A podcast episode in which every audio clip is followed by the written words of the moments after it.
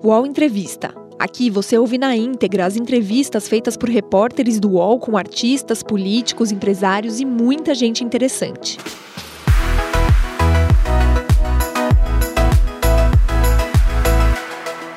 Olá, internautas. Um bom início de tarde a todos. Eu sou Josias de Souza, colunista do UOL.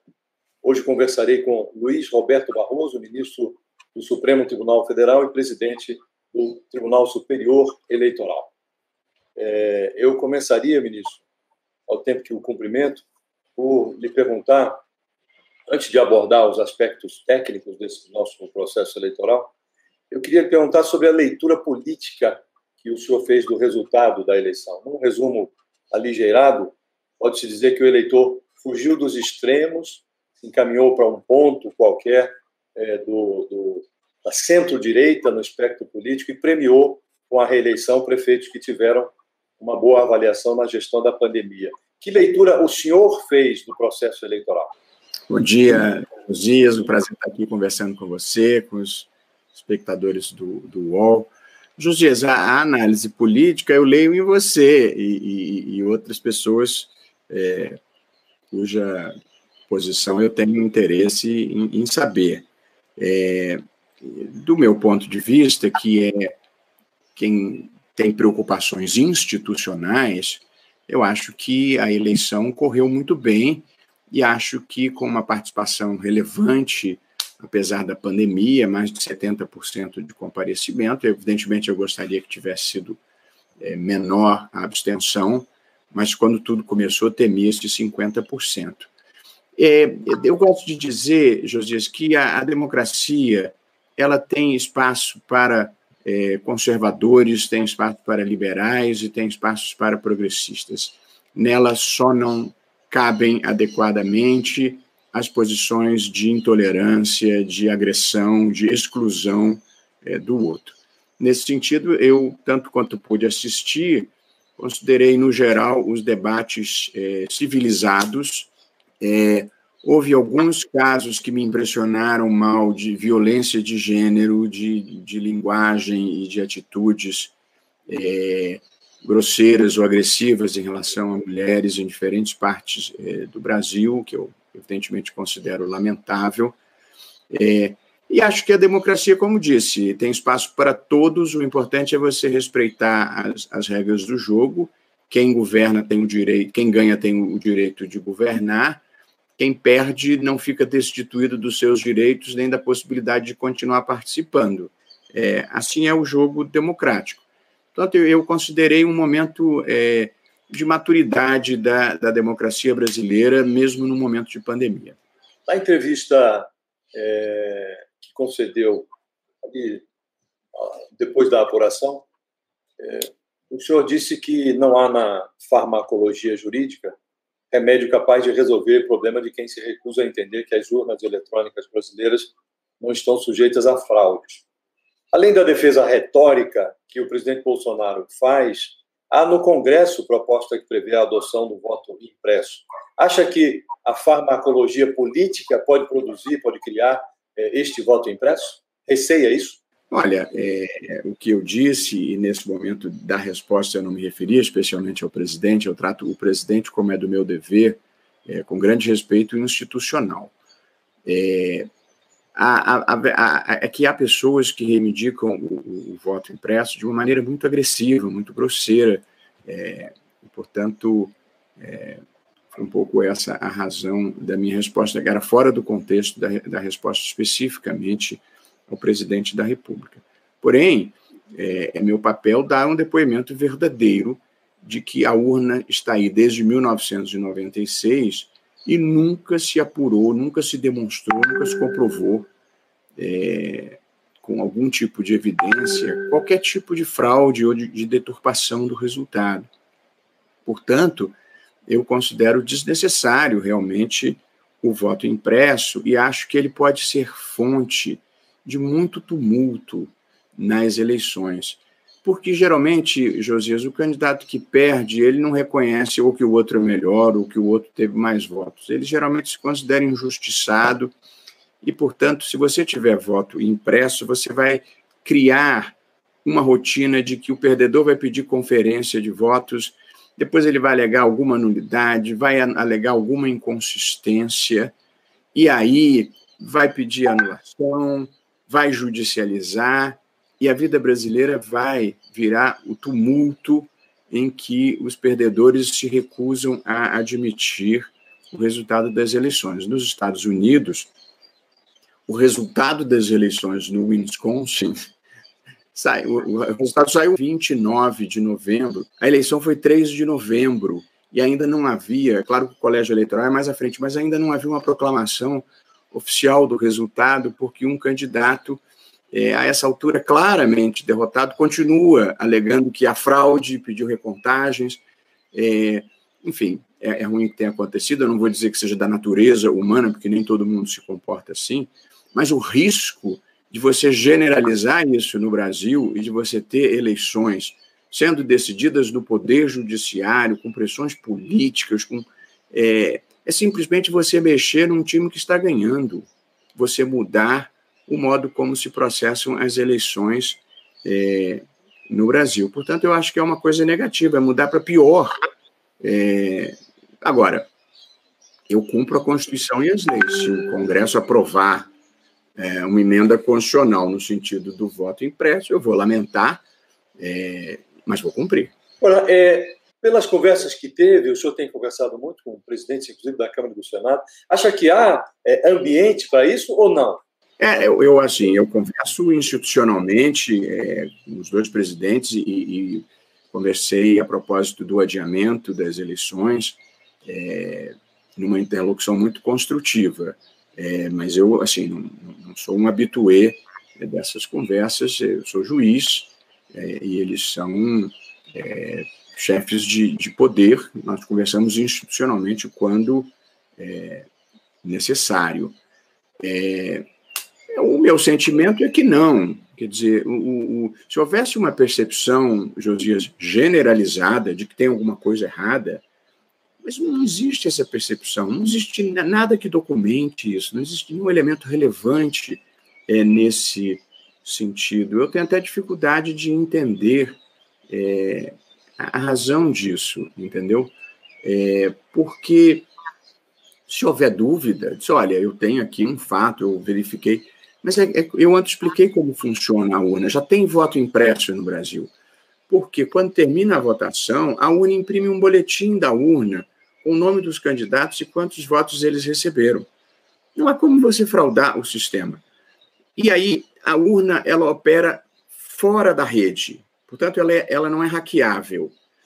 E o, a informação que você insere na rede, a mídia que você insere na rede, que é o programa que faz a urna operar e que tem o nome dos candidatos, ele é fiscalizado pelos partidos e depois é lacrado pelos partidos, pelo Ministério Público, pela OAB e por outras instituições. Depois ele é lacrado.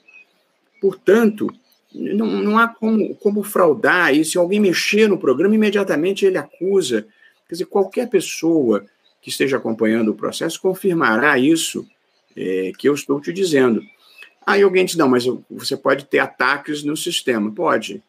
É, nós nos preparamos para nos defender, mas hoje em dia, quer dizer, da NASA ao Pentágono, está todo mundo sujeito a ataques de, de hackers. É, esse é um, é, uma, é um mal do nosso tempo. Mas como a urna não está em rede, você pode derrubar o sistema que a eleição não tem como ser fraudada. E o mesmo depois do, da, da, do contratempo que nós tivemos na, no primeiro turno, com mau funcionamento momentâneo da, da operação, é, cuja consequência foi, foi pequena, e quando nós retomamos os trabalhos e fizemos os testes, eu disse: olha, mas o mais importante, é claro que a totalização é importante, a divulgação é importante, mas o mais importante para mim é que a eleição seja idônea. E, portanto, eu estou preocupado é com as urnas e com a inseminação das urnas. E nisso estava tudo certo. De modo que o, o sistema, até aqui, ele se mostrou imune à fraude. Por qual razão nós vamos gastar bilhões de reais para mudar um sistema que está funcionando bem e criar um risco, e foi por isso que o Supremo é, derrubou o voto impresso, de você acabar com o voto secreto, porque o voto impresso ele vai criar um, um, um problema. De modo que Eu olho para os Estados Unidos, tem tanta coisa boa, nós vamos copiar o que não funciona bem lá? Em termos de custo, nós estamos falando de 2 bilhões e meio é, adicionais, é isso, ministro? Com voto impresso? Essa é a informação que o TSE é, divulgou ainda em 2017, ao longo do tempo, para você é, implantar.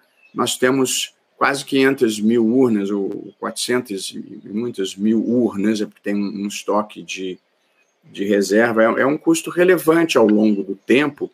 E essas urnas, eh, Josias, elas têm um, um, problema, é por isso que eu cogito de, de alternativas, elas custam muito caro. É, é, muito dinheiro a cada dois anos, porque elas precisam ser repostas, porque em tecnologia as coisas ficam obsoletas rapidamente. É, perguntar sobre isso, inclusive, ministro, porque nós estamos fazendo um teste agora a respeito do voto digital. Né?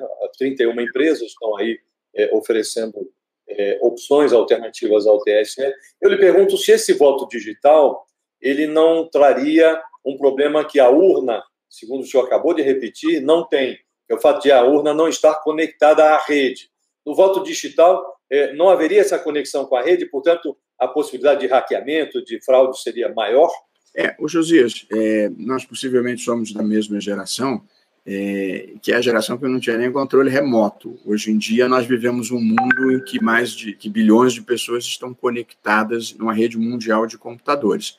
Portanto, a, a tecnologia é capaz de prodígios que você datadamente não consegue antecipar. De modo que o que eu fiz foi convocar as empresas de tecnologia para apresentarem alternativas eu, como o voto no Brasil precisa ser sigiloso, eu não consigo imaginar, nesse momento, uma, uma alternativa tecnológica à necessidade de comparecimento do eleitor à, à sessão, porque se ele vota de casa, você não pode ter a garantia de que não tenha alguém atrás dele, é, enfim, interferindo com o seu voto. De modo que é, provavelmente o reeleitor, mesmo que possa votar do próprio dispositivo pessoal, ele vai ter que comparecer à sessão eleitoral, a menos que alguém apresente uma solução tecnológica melhor. De modo que a vantagem verdadeira é acabar com o custo e com uma licitação a cada dois anos que é tormentosa, que tem é, uma, é muito dinheiro, a gente está falando de, de 700, 800 milhões de reais, e, e, possivelmente com o aumento do dólar, nós estamos falando de um bilhão de reais. Você pode imaginar a disputa acirrada e tem recursos administrativos, tem judicialização, e você tem muita dificuldade de fazer esse processo licitatório. De modo que a minha ideia é baratear custo e acabar com esse tormento administrativo, mas provavelmente o eleitor terá que comparecer à sessão. Agora, a tecnologia tem que ser absolutamente segura. Se tiver risco, a gente não vai avançar um passo. É, Além do que, essa foi uma ideia sem custo. Eu pedi às empresas para apresentarem projetos. Elas vão apresentar. E aí eu vou ah, compartilhá-los com o ministro Luiz Edson Fachin, que é o meu sucessor imediato, e com o ministro Alexandre de Moraes, que vai estar na presidência em 2022, para que juntos a gente analise se vale a pena ir adiante. Se não valer, a gente para. Não teve nenhum custo, não se, não se gastou nada. Agora, a gente na vida tem que olhar para frente e, portanto, eu acho que nós devemos explorar a possibilidade de novas tecnologias. Nisso, no primeiro turno, houve aquele ataque hacker, não afetou as urnas, mas teve problemas é, nos computadores do, do TSE. O senhor pediu a abertura de um inquérito, a Polícia Federal fez é, recente batida de busca e apreensão, inclusive é, na residência de um cidadão que mora em Portugal e também aqui no Brasil. Eu lhe pergunto qual é o seu, o seu horizonte em relação à conclusão desse processo, aonde o senhor pretende chegar e se há a perspectiva de punição, porque me parece que para inibir o crime não há remédio melhor do que a punição. Né? Neste caso, teremos punição? Veja, no, no dia 15 de novembro, é, ocorreram duas situações é, diferentes. Houve um vazamento de informações é, que são vazamento esse que é reconduzível a, a esse hacker é, português que tinha parceiros é, brasileiros, isso parece fora de dúvida. E houve o que se chama um, um ataque maciço, é, conhecido como é, ataque de negação de serviço, que é você fazer milhares de tentativas de acesso simultâneos no sistema para ver se você consegue é, derrubá-lo. Eu não tenho certeza plena de que esses dois eventos estejam conectados. É possível que sim, e é possível é, que não. É, esse vazamento, aparentemente, é, teria sido feito por um grupo anarquista, é, ao passo que a tentativa de derrubar o sistema pode ter sido feita por grupos que tentam desacreditar a democracia e o processo eleitoral como um todo.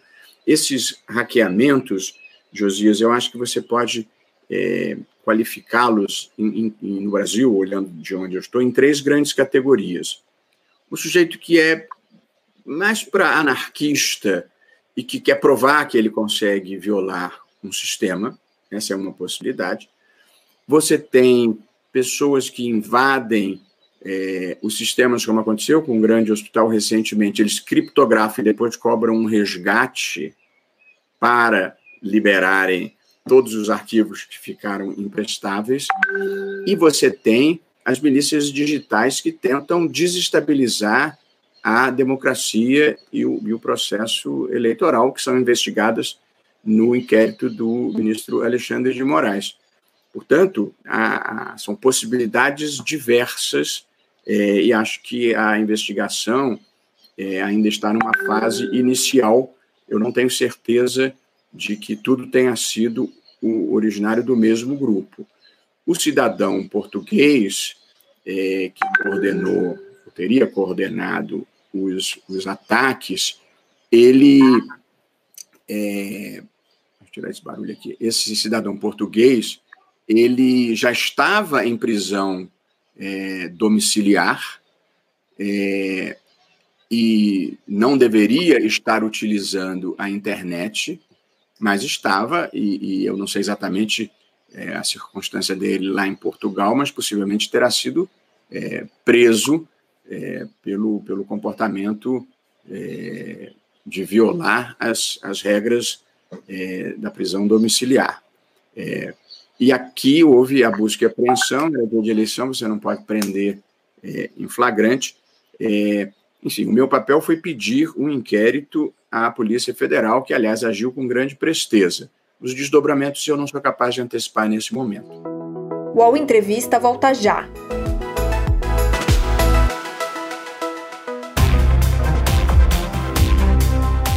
Baixo Clero é o podcast de política do UOL Toda semana eu, Carla Bigato, converso com os comentaristas Maria Carolina Trevisan e Diogo Schelp sobre temas que dominam a pauta política brasileira.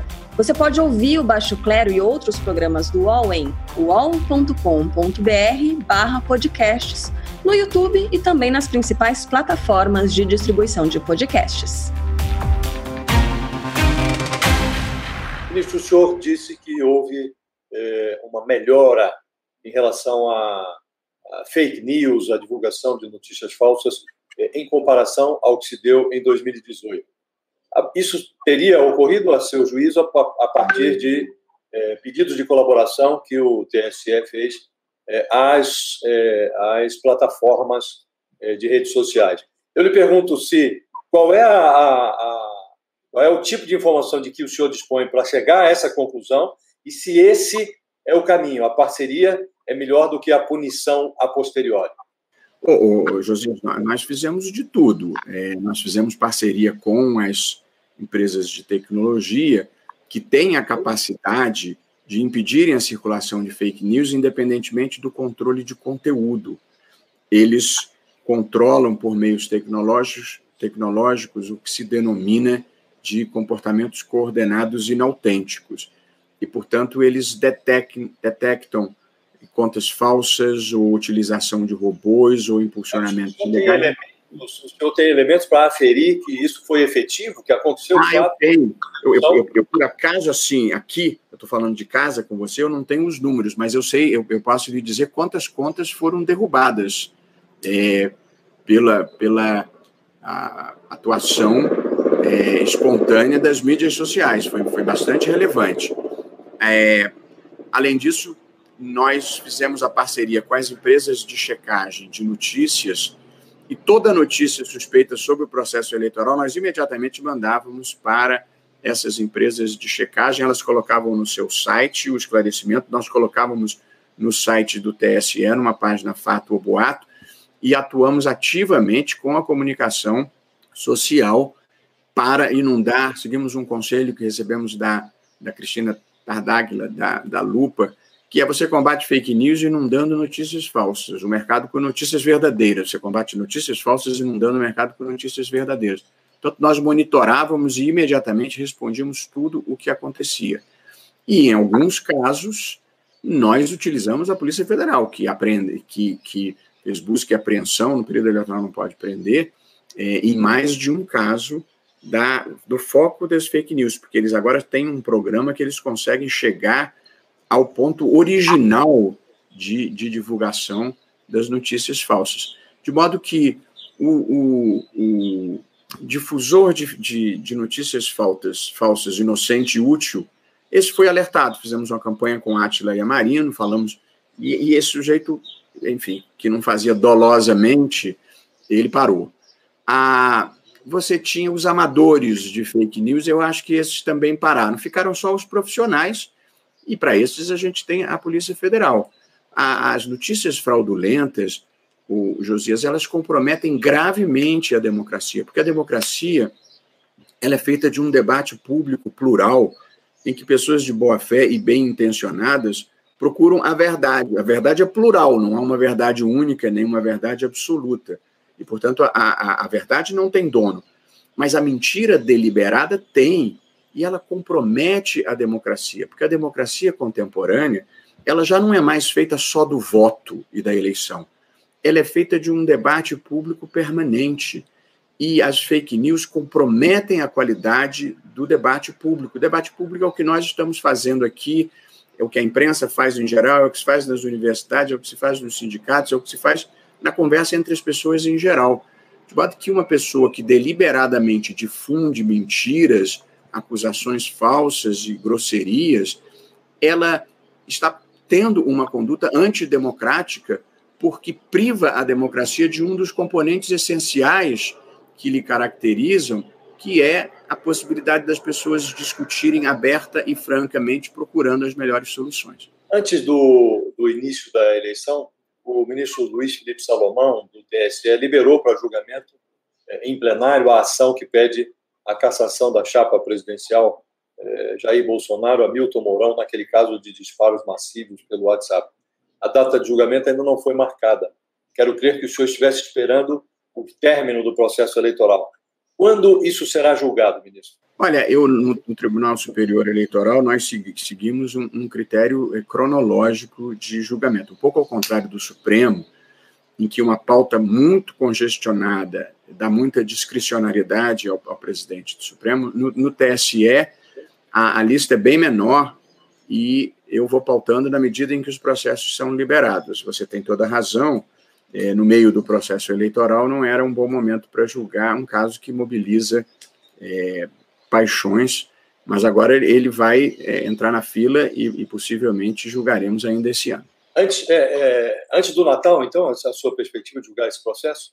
É, não, não, gosto de me comprometer assim, com, com, datas, porque nós temos, esse caso é importante, mas nós temos uma prioridade antes, que são todos os casos de candidatos que tiveram o registro indeferido é, e que têm recurso pendente no TSE é importante julgar esses casos, porque se nós reformarmos a decisão e, e, e, a candidatura for deferida, eles têm o direito de tomar posse. E se nós mantivermos a decisão de indeferimento, eles nem possam, aliás, em rigor, não deveriam nem ser diplomados. Portanto, é, nós vamos possivelmente dar uma preferência a esses casos. Mas é muito possível que seja julgado esse ano, é, sim, é, porque já foi liberado pelo relator. Ministro, na julgamento, um julgamento análogo, não é igual, porque nenhum processo é igual, mas quando se julgou a chapa Dilma Temer, lá atrás, havia provas abundantes de abuso do poder econômico, inclusive provas importadas do processo da Lava Jato. O relator de então, o Herman Benjamin, disse que estavam, o tribunal estava enterrando provas vivas e não houve punição naquele caso. Esse caso pretérito, Dilma Temer, não é um sinalizador de que o tribunal é, perdeu as condições de analisar esse tipo de processo? É, é, quase que as pessoas olham e falam: bom, aqui não tem como punir uma chapa porque utilizou inadequadamente o WhatsApp, se lá atrás não se puniu quando havia provas abundantes de é, dinheiro sujo numa, numa campanha. Ô, ô Josias, eu só julgo nos autos e, sobretudo, não julgo decisão de colegas é, ou de outros tribunais quando não esteja sob a minha jurisdição. De modo que esse caso específico eu, eu não vou tecer é, nenhum, nenhum comentário.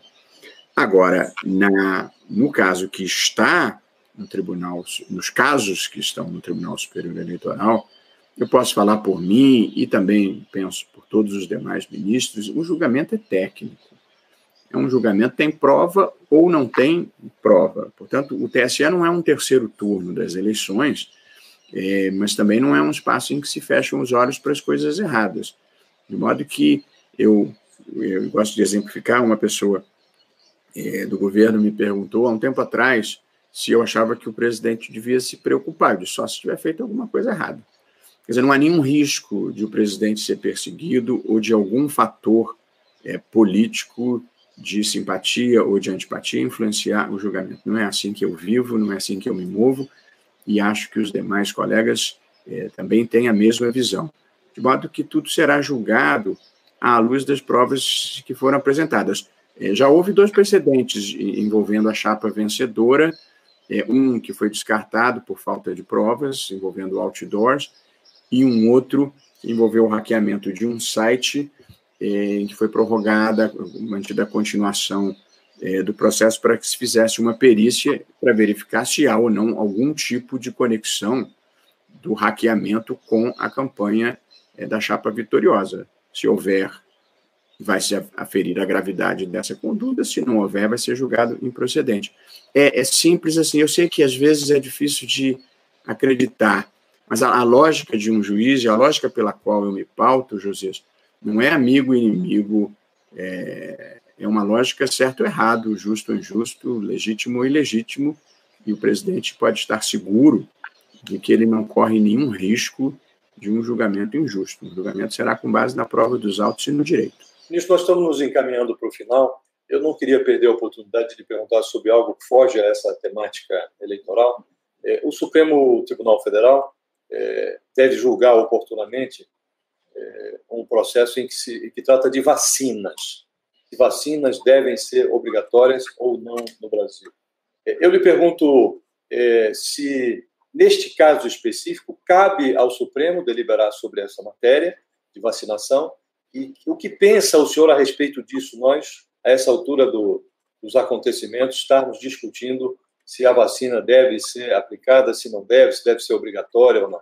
Olha, eu mesmo sou o relator é, de um desses casos. Josias, já liberei para julgamento, aguardando o presidente pautar. Eu acho que há, há, duas situações diversas. Esse meu caso, que eu não posso antecipar a minha posição, diz respeito a pais é, veganos que se recusam a ministrar aos seus filhos as vacinas que o Ministério da Saúde é, considera obrigatórias, que são vacinas que impedem as crianças de adquirirem doenças muitas vezes graves é, e que já estão erradicadas precisamente porque as pessoas são é, vacinadas. Portanto, essa é uma situação de saber se os pais têm ou não têm o direito, por uma convicção filosófica, por exemplo, de não vacinarem os filhos com as vacinas obrigatórias determinadas pelo Ministério da Saúde. Essa é uma situação é, que, enfim, me parece ter uma resposta relativamente simples, é, mas que eu não posso dar. A, a outra situação diz respeito à obrigatoriedade ou não de uma vacina que ainda não existe. E aí eu acho que há considerações é, é, preciso ouvir a comunidade científica, é preciso saber os níveis de segurança que ela apresenta. Portanto, nesse momento em que ainda não há nenhuma vacina registrada, nem na Anvisa, nem no FDA americano, nem na agência europeia, eu acho que essa é uma questão predominantemente especulativa. É, portanto, em relação às vacinas que já existem, de eficácia comprovada e de é, administração determinada pelo Ministério da Saúde, a, a solução é uma. Em relação a uma vacina que ainda não existe, ainda não tem registro nas agências sanitárias, e sobre a qual, tanto quanto eu saiba, ainda não há um consenso da comunidade científica, é preciso aguardar. Eu acho que são, a meu ver, é, hipóteses diferentes. O senhor vai se vacinar, ministro? Havendo uma vacina atestada pela Anvisa, o senhor vai tomar a vacina? Você sabe que eu, eu agora estou cercado de méritos. O que eu mais lidei, é, Josias, nessas eleições foi com médicos, médicos de grande qualidade, da Fundação Oswaldo Cruz, do Sírio Libanês, do Albert Einstein, é, professores é, como Esper Callas, é, sanitaristas como Gonçalo Vecina. É, eu tenho muita gente agora é, em quem eu confio, cuja opinião eu posso ouvir. Eu, eu me pautarei é, para minha conduta e para minha família da forma que eu acho que eu me comportei em relação às eleições. Para saber se era o caso de adiar ou não, eu ouvi uma comissão médica. Para saber quanto tempo a gente devia prorrogar as eleições e se devia reservar um horário para os maiores de 60 anos, eu ouvi uma comissão de estatísticos. Para fazer o plano de segurança sanitário, nós constituímos uma consultoria é, sanitária. E, portanto, eu vou ouvir a, a comunidade médico-científica. E, e se houver um consenso estabelecido de que é seguro e de que é importante para a proteção da saúde, quer da própria pessoa, quer da comunidade, eu certamente me vacinarei Sim, é, mas é uma questão, é, eu penso que não é uma questão nem de superstição nem de achismo, é uma questão de haver um consenso médico a respeito. Se houver, eu acho que esse deve ser o, o caminho natural. Ministro, muito obrigado pelo tempo que nos dispensou é, e até uma próxima oportunidade. Muito obrigado, Josias. Eu, eu queria agradecer, na verdade, ao, ao povo brasileiro que, apesar da pandemia, compareceu maciçamente. Josias, nós, nós nos viciamos em notícias ruins, porque aconteceu tanta coisa ruim no Brasil, de recessão, de desinvestimento, de desemprego, que a gente perdeu um pouco a capacidade de saborear as coisas que dão certo. Nós conseguimos fazer eleições em meio a uma pandemia, com as pessoas respeitando os protocolos de segurança, com o mínimo papel das notícias eh, fraudulentas e com a revelação na noite do dia do primeiro turno e do segundo turno dos resultados que corresponderam à vontade é, popular. Eu acho que o, o, povo brasileiro e a democracia brasileira têm motivo para se orgulharem do que nós fizemos. De modo que, apesar da avalanche de notícias ruins que rondam o mundo de uma maneira geral, inclusive pela pandemia, eu acho que a gente na vida também tem que saber é, comemorar as pequenas vitórias. E acho que essa foi uma vitória das instituições brasileiras. Sempre um prazer estar com você. Sucesso, um abraço para todos os nossos ouvintes. Muito obrigado, ministro. Até a próxima. O UOL Entrevista e outros podcasts do UOL estão disponíveis em uol.com.br/podcast. Os programas também são publicados no YouTube, Spotify, Apple Podcasts, Google Podcasts e outras plataformas de distribuição de áudio.